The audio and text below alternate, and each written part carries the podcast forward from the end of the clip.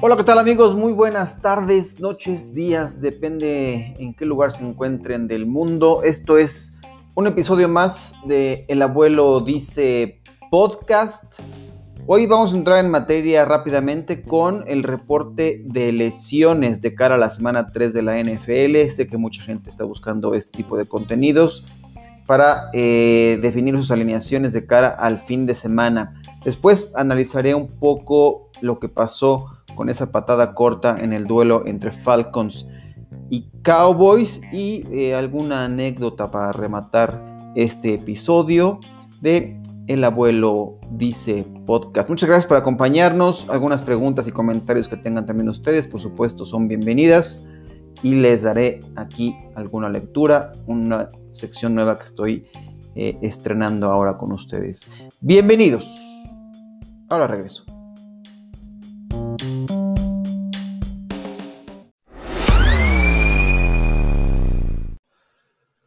Pues sí, entremos rápido en materia de las lesiones de cara a la semana 3 para sus alineaciones de fantasy.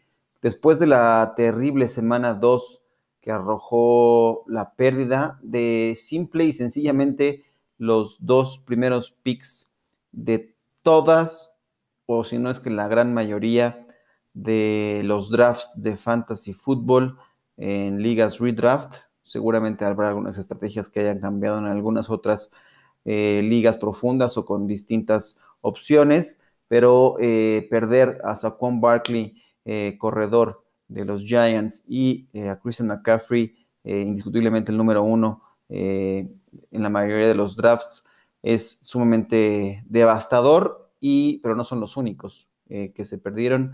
Y bueno, entremos en materia de lo que se presta para la semana 3 de la NFL ya con el juego del jueves por la noche y la sorpresiva actuación de Ryan Fitzpatrick, que sumó muchos puntos, y un poco la decepción que generó Garner Minshew. Seguramente tendrán muchas dudas con respecto a lo que viene para la jornada dominical. Bajas sensibles desde la posición del wide receiver, principalmente los más eh, importantes, me parece.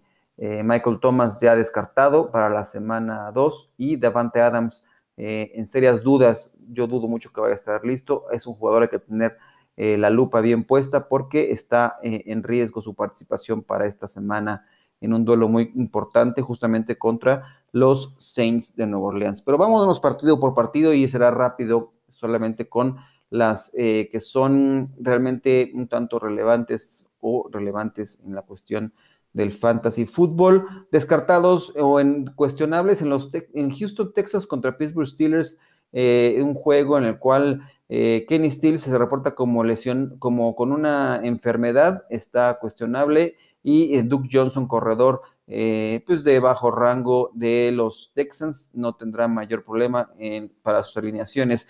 Del lado de los Steelers, sorprendentemente no se reporta nadie con baja ya definitiva de cara a este partido. En el juego entre Cincinnati y Filadelfia, aquí lo que sorprende, eh, bueno, lo que hay que tomar en cuenta es eh, los receptores de los Eagles. Descartado ya Jalen Regord, un problema eh, en un dedo que lo manda a la, al Injury Reserve y Alshon Jeffrey no está listo todavía para regresar, ha quedado ya descartado para este partido. Habrá que ver a quién va a buscar Carson Wentz, que ha sido eh, una decepción desde el punto de vista fantasy en el arranque de esta temporada, porque no tiene los elementos y no tiene con quién eh, pues, buscar opciones para el juego aéreo más allá de sus alas cerradas. Suck Ertz y Dallas Gethert eh, son las opciones. y bueno, vamos a ver qué ocurre en este partido. San Francisco es el equipo más golpeado, me parece, al momento por las lesiones y enfrenta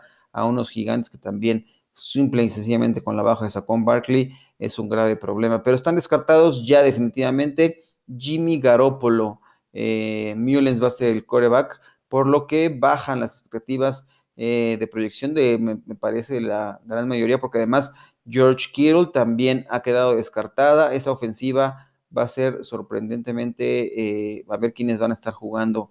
Eh, Jerry McKinnon, y también las opciones que tiene ahí el equipo de los 49ers. Raheem Mostert ha quedado descartado por un problema en la rodilla y Tevin Coleman también. Y la defensiva también no, se, no la libra en la cuestión de las lesiones. Dre Greenlow y D. Ford ya los jugadores descartados por parte de San Francisco. Y bueno, eh, los Giants, pues ya nada más y nada menos que la baja por lo que resta de la temporada de Saquon Barkley, que bueno, no vale la pena tenerlo, eh, más que sea una liga muy profunda de Dynasty Keepers, conservarlo para ver si regresa en buen estado para la temporada que viene.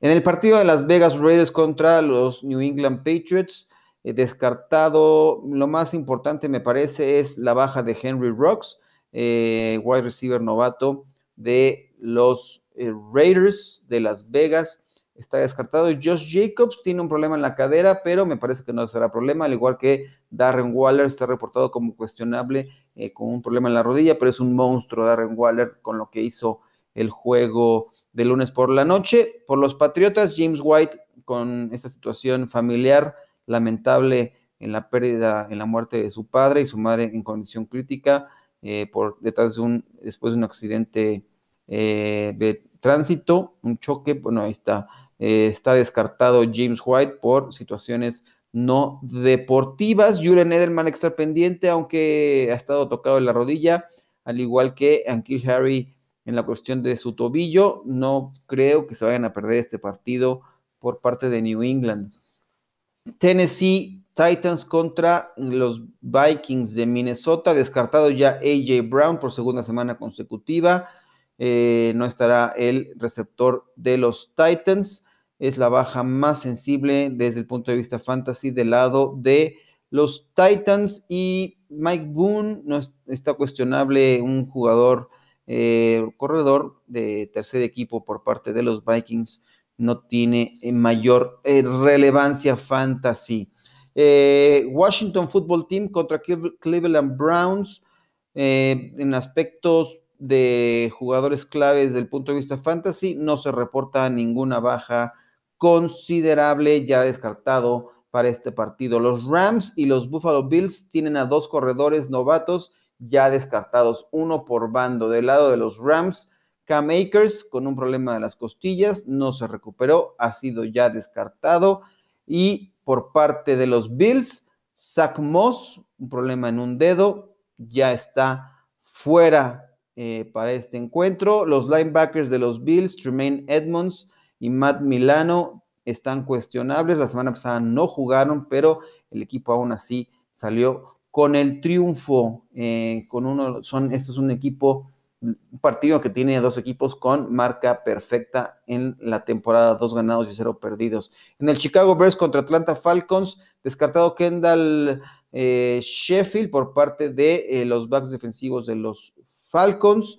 Y eh, aquí la más importante es tener en cuenta qué va a pasar con Julio Jones. No entrenó en toda la semana, será de decisión de último minuto. Me parece que no tendrá participación o estará muy limitado y podría decepcionar como ocurrió en la semana pasada en el juego contra los Cowboys. Mucha gente está decepcionada, pero bueno, hay que tomar en cuenta que eh, Julio Jones tuvo oportunidad. Si hubiera atrapado ese pase que se le fue entre las manos, hubiera cumplido con eh, buena cantidad de puntos, pero no ocurrió, el hubiera no existe, o ahí está. Eh, hay que estar muy al pendiente, todavía no está 100% descartado, pero será decisión de último minuto.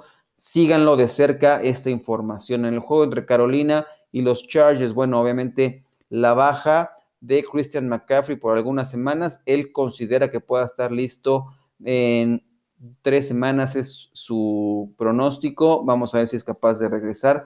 Eh, el reporte inicial es de cuatro a seis semanas la baja por este problema en el tobillo. Eh, descartado ya de plano Tyrod Taylor, coreback de los Chargers, por este problema de una, eh, las costillas y el pecho, y además el tema de eh, la perforación de pues, una membrana en el pulmón que se creó aire después de quererlo infiltrar, está ya descartado. Y en duda, dudoso su participación, Justin Jackson, que no tenía participación, pero me parece que ya es un rol que ya no tendrá nada que ver en este backfield con lo que ha hecho Joshua Kelly. se ha apoderado y hará mancuerna con Austin Eckler. Y de ahí en fuera, cuestionables, algunos linieros ofensivos, Brian Bulaga, que ha tenido muchos problemas en la rodilla, también son jugadores que de algún modo pueden tener impacto en la producción de sus corredores, pero bueno, serán suplidos por otros linieros ofensivos. En los Jets de Nueva York contra Indianapolis Colts, ya descartados por parte de los Jets, Jamison Crowder es la baja más sensible y me preguntaban por ahí al respecto qué hacer con él, eh, si lo tienen en sus ligas de fantasy, si ya es el momento de tirarlo híjole, yo no estoy tan seguro eh, que ya sea, es el único jugador que me parece que tiene relevancia hasta este momento desde el punto de vista de fantasy fútbol para la ofensiva de los eh, Jets. Así que yo todavía lo mantendría en mi roster, utilizaría otras opciones. Esto es con eh, pregunta directa de Poncho Guerrero, arroba speak guion bajo 1009. Te agradezco esta pregunta. Yo todavía creo que no es momento de dejarlo en libertad. Si tienes una banca profunda, manténlo todavía en tu equipo, a menos que estés muy necesitado de algún otro, buscar opciones eh, en la agencia libre de tu liga. Brashad Perryman también, Brashad Perryman está descartado con un problema en el tobillo, por lo que, bueno, eh, ese equipo de los Jets muy mermado, no sabremos a ver quién, vaya a tener alguna recepción. En el juego de Cowboys contra Seahawks, uh, Chidobe Agusi está descartado ya por parte de los Cowboys y cuestionables de Marcus Lawrence y Tyrone Smith, un problema en el cuello y rodilla respectivamente.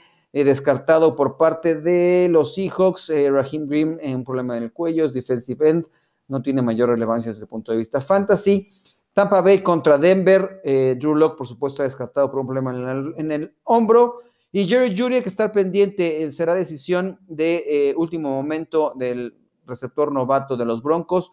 Todavía no se han decidido a descartarlo. Y Philip Lindsay está doubtful, por lo que dudo mucho que vaya a tener participación en este partido. En el juego de los Lions, Detroit Lions contra Arizona Cardinals, eh, Kenny Goladay eh, dice que no está al 100% del tendón de la corva, aunque todo se perfila que estará haciendo su debut en la temporada 2020 de la NFL. Por parte de los Cardinals, descartado ya Christian Kirk, eh, un problema en la ingle, es el más relevante. En el juego de la noche de Green Bay contra Nueva Orleans, Davante Adams seguramente no va a tener participación, se confirmará previo al partido hay que tener muy en cuenta eso. Ya descartado por parte de los Saints. Michael Thomas eh, como la baja más relevante, así como cuestionable Ty Montgomery, eh, este jugador híbrido que juega eh, como corredor y receptor, aunque su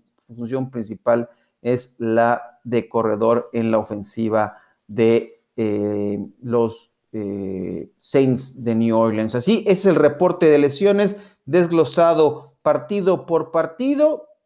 Me voy a una pequeña pausa para comentar en la ejecución de esa patada corta y un poco comentar la regla, que hubiera cambiado, que hubiera hecho. Eh, ya veremos eh, en este tema. Eh, pausa breve y regreso para redondear este capítulo. Bueno, entonces que de regreso rápidamente de la patada corta que define, me parece, el duelo entre Cowboys y Falcons de la semana 2. Me parece que es una extraordinaria ejecución por parte de los equipos especiales de los Cowboys. Y no por nada eh, trajeron a John Fassel como coordinador de equipos especiales del equipo de los Cowboys porque eh, ha hecho nombre en la NFL y sin duda se comió vivo a Ben Kodwika, eh, que es el coordinador de equipos especiales de los Falcons. Eh, este nombre hay que mencionarlo porque todo el mundo se carga en contra de Dan Quinn, que si bien se ha establecido como un head coach que no tiene todo el detalle ¿no? de las jugadas, no hace las cosas importantes, me parece que es lo que hace la diferencia entre un head coach bueno por algo está ahí en esa posición, de uno extraordinario, desde el caso de Bill Belichick que cuida cada detalle del partido. No así eh, Dan Quinn, pero el principal responsable es Ben Kotwika, está en su segundo año con el equipo, lleva cinco años, viene después de estar cinco años con los Redskins, el equipo ahora de Washington Football Team, y tiene 12 años de experiencia en la NFL, este coordinador de equipos especiales de los Falcons, Ben Kotwika, pero se ve que fue ampliamente superado. Aquí el tema a considerar es, bueno, la regla de la patada corta es em, básica, me parece que hubiera resuelto. El tema es que el, equipo que recibe puede, eh, sus jugadores pueden tocar el balón antes de que cruce las 10 yardas o esta zona de restricción que establece las reglas de la NFL, porque después de que el balón recorra las 10 yardas se convierte en bola libre.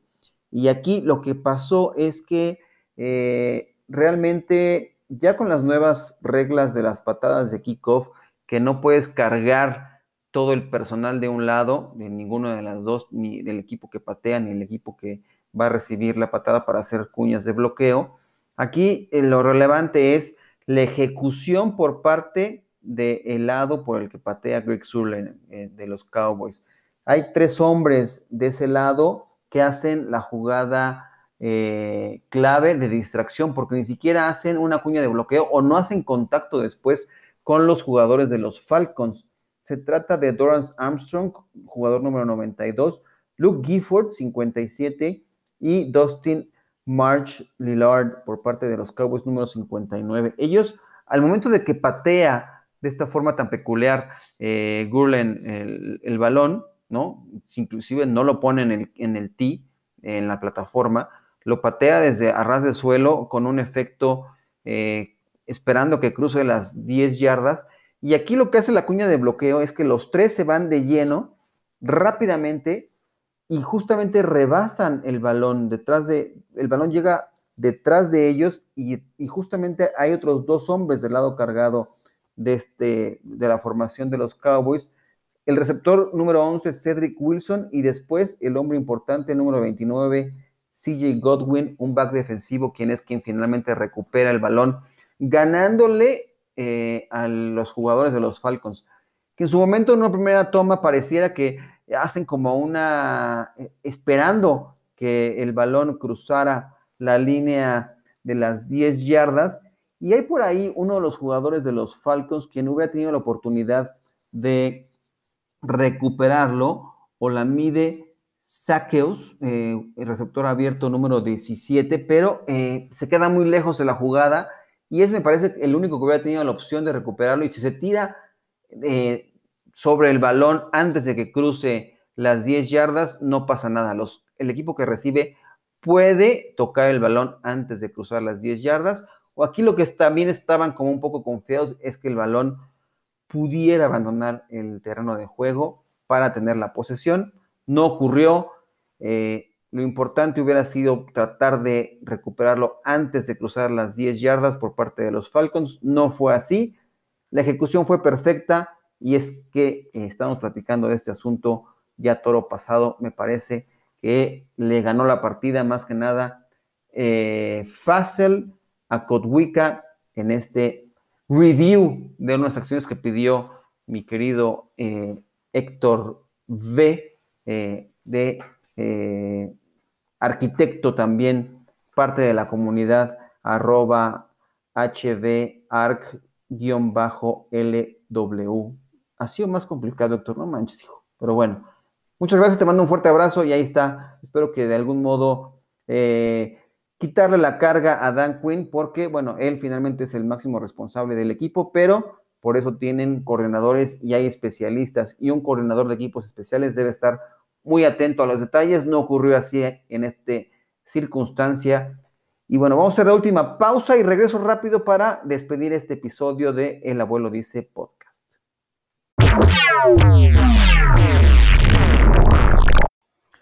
Bueno, ya para rematar este capítulo, les voy a comentar, les voy a platicar un poco cómo va la liga de fantasy al máximo, además de mi división en Manada Bowl y en el EF Bowl. Creo que son eh, los más relevantes. Bueno, también un poco la liga. Eh, comentarles un poco de esas eh, las plataformas en las que estoy participando. En la que más mal me está yendo es en la de Fantasy al máximo, la de casa, terriblemente. Bueno, voy con marca de cero ganados y dos perdidos, pero tampoco he perdido contra cualquiera. La verdad es que en semana uno me tocó enfrentar al buen Mauricio Gutiérrez y el marcador fue 143.38 de Mauricio contra 128.04 del Grampa Rules, eh, el equipo que tengo en esta. Sufrí la baja de mi ala cerrada, de Blake Jarwin, me golpeó, eh, nada más, ¿no? Dio 2.20 puntos y mi defensiva me dio un terrible, eh, no, no fue un cero, me dio 6 puntos mi defensiva pero eh, el equipo de Mauricio obviamente fue superior, su mejor, sus mejores hombres, Chris Carson con 24.60 puntos y Josh Allen, su coreback, superó por supuesto Allen expectativas, le pegó a mi coreback Dak Prescott y flojo, muy flojo mi running back 2 es mi principal debilidad, los 41 puntos de Davante Adams los tuve que tirar a la basura porque no me sirvieron de nada. Y en la semana 2 de esa liga perdí justamente también contra otro analista de la Cueva del Fan, eh, JR Yaca, por lo cual me fui con marca de ya cero ganados y dos perdidos. Esta semana voy contra Neandertales de José Rojano, eh, buen amigo de Máximo Avance. Eh, él trabaja también en la oficina de NBA México y flamante seguidor de los Buccaneers de Tampa Bay. El duelo ya, ya arrancó, tuvimos ambos jugadores en el juego de jueves por la noche. En mi caso están los puntos de Keenan Cole 8.30 y él sumó con Garner Minshew, se fue con el bigotón y bueno, vamos a ver cómo se desarrolla este duelo.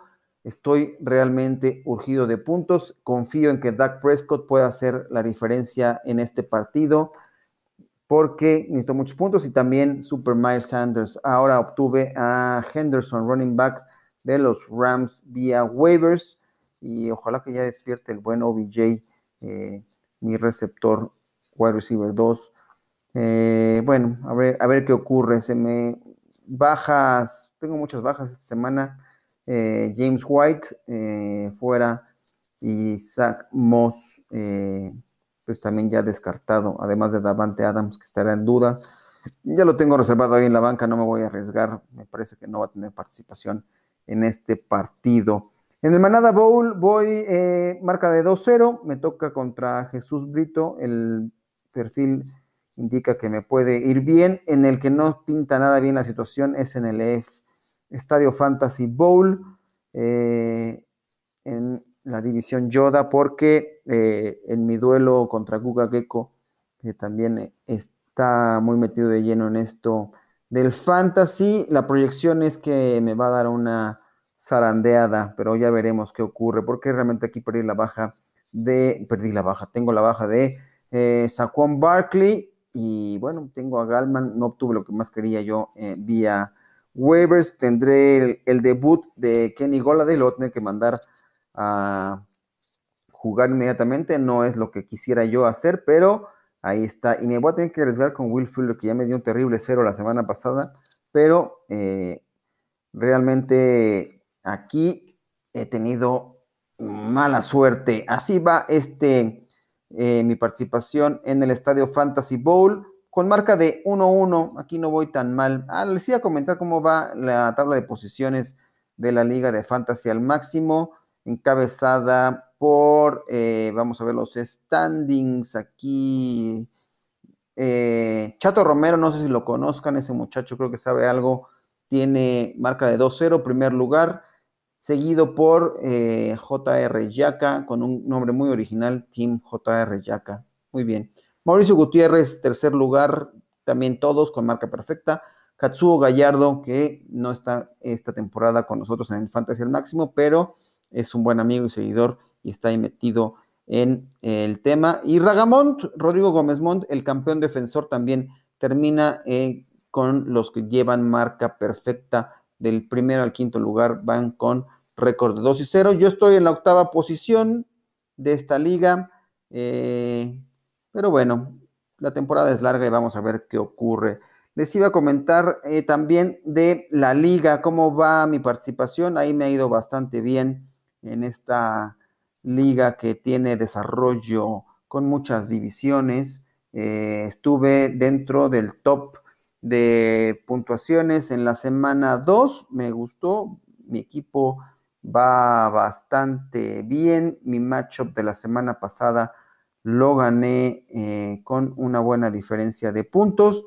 Primer lugar de mi división, marca de 2-0, 371 puntos a favor en este en la liga, que pues, eh, soy el que tiene más eh, puntos a favor en esta, la división 17, que es en mi primera, mi primera participación en esta eh, famosa liga. Aquí va, va bien, mi equipo tiene buenas perspectivas para esta semana.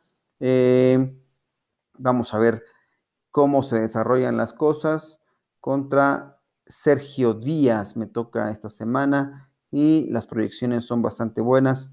Mi alineación hasta el momento, Aaron Rodgers, Alvin Camara, eh, Aaron Jones, Michael Gallup, que espero que ya responda, Calvin Ridley, Dallas Goddard, Marquise Brown, Terry McLaurin, Blankership como mi pateador y la defensiva de los Rams. Voy a ver si me mantengo con la defensiva de los Rams o a ver qué puede haber por ahí.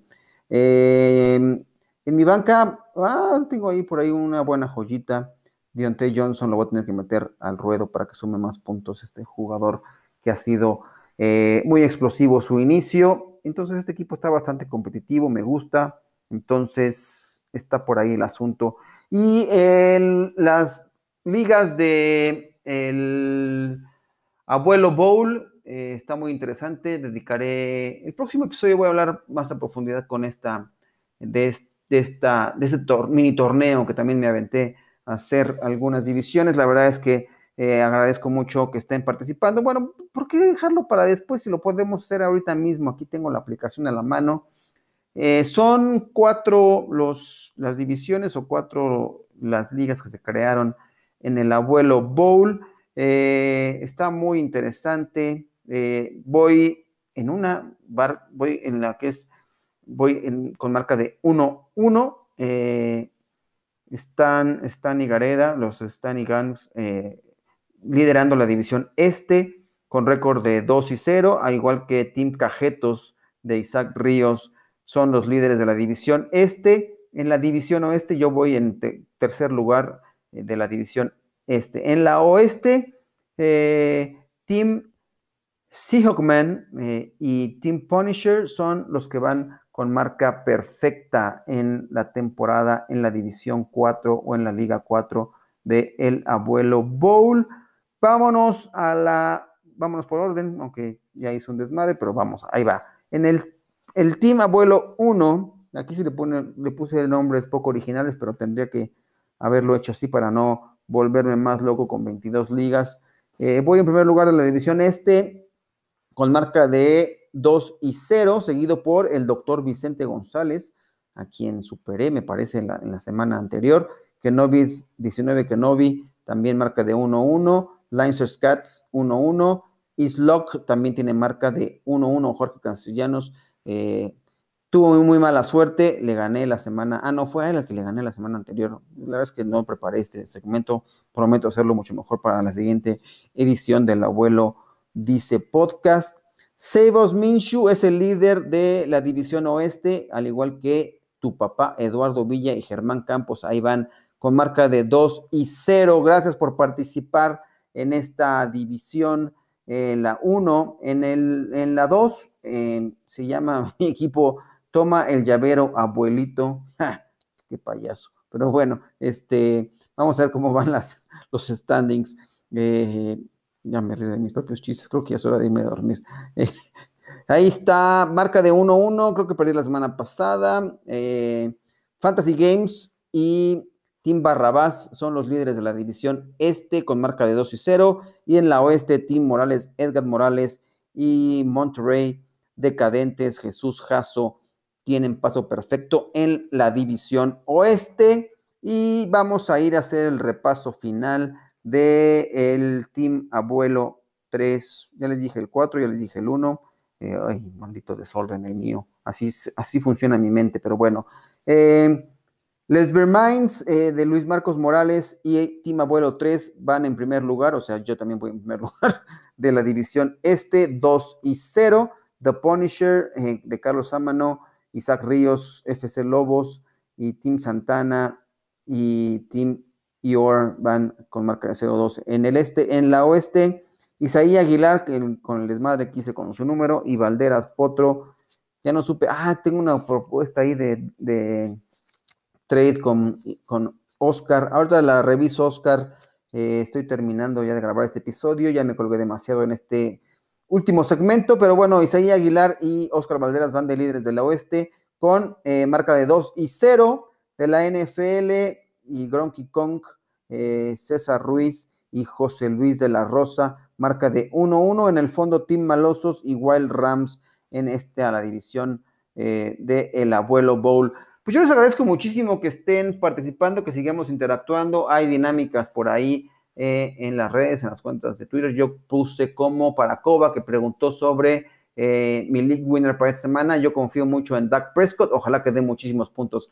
Me despido por esta semana. Los eh, espero en la próxima para seguir hablando un poco de fantasy, recuento del abuelo Bowl y de las principales ligas. No les puedo decir todas porque son 22 y los aburriría demasiado. Pero bueno, así va la situación. Muchas gracias por participar y ser parte de esta comunidad de El Abuelo Dice. Síganme en mis redes sociales. Muchas gracias. arroba Alonso-Luis en Twitter eh, L. Alonso Lu en Instagram como abuelo también FF y L. Alonso Lu en fanpage de Facebook. Gracias por estar y ser parte de esto. Se los agradezco muchísimo. Nos escuchamos en una próxima ocasión. Muchas gracias.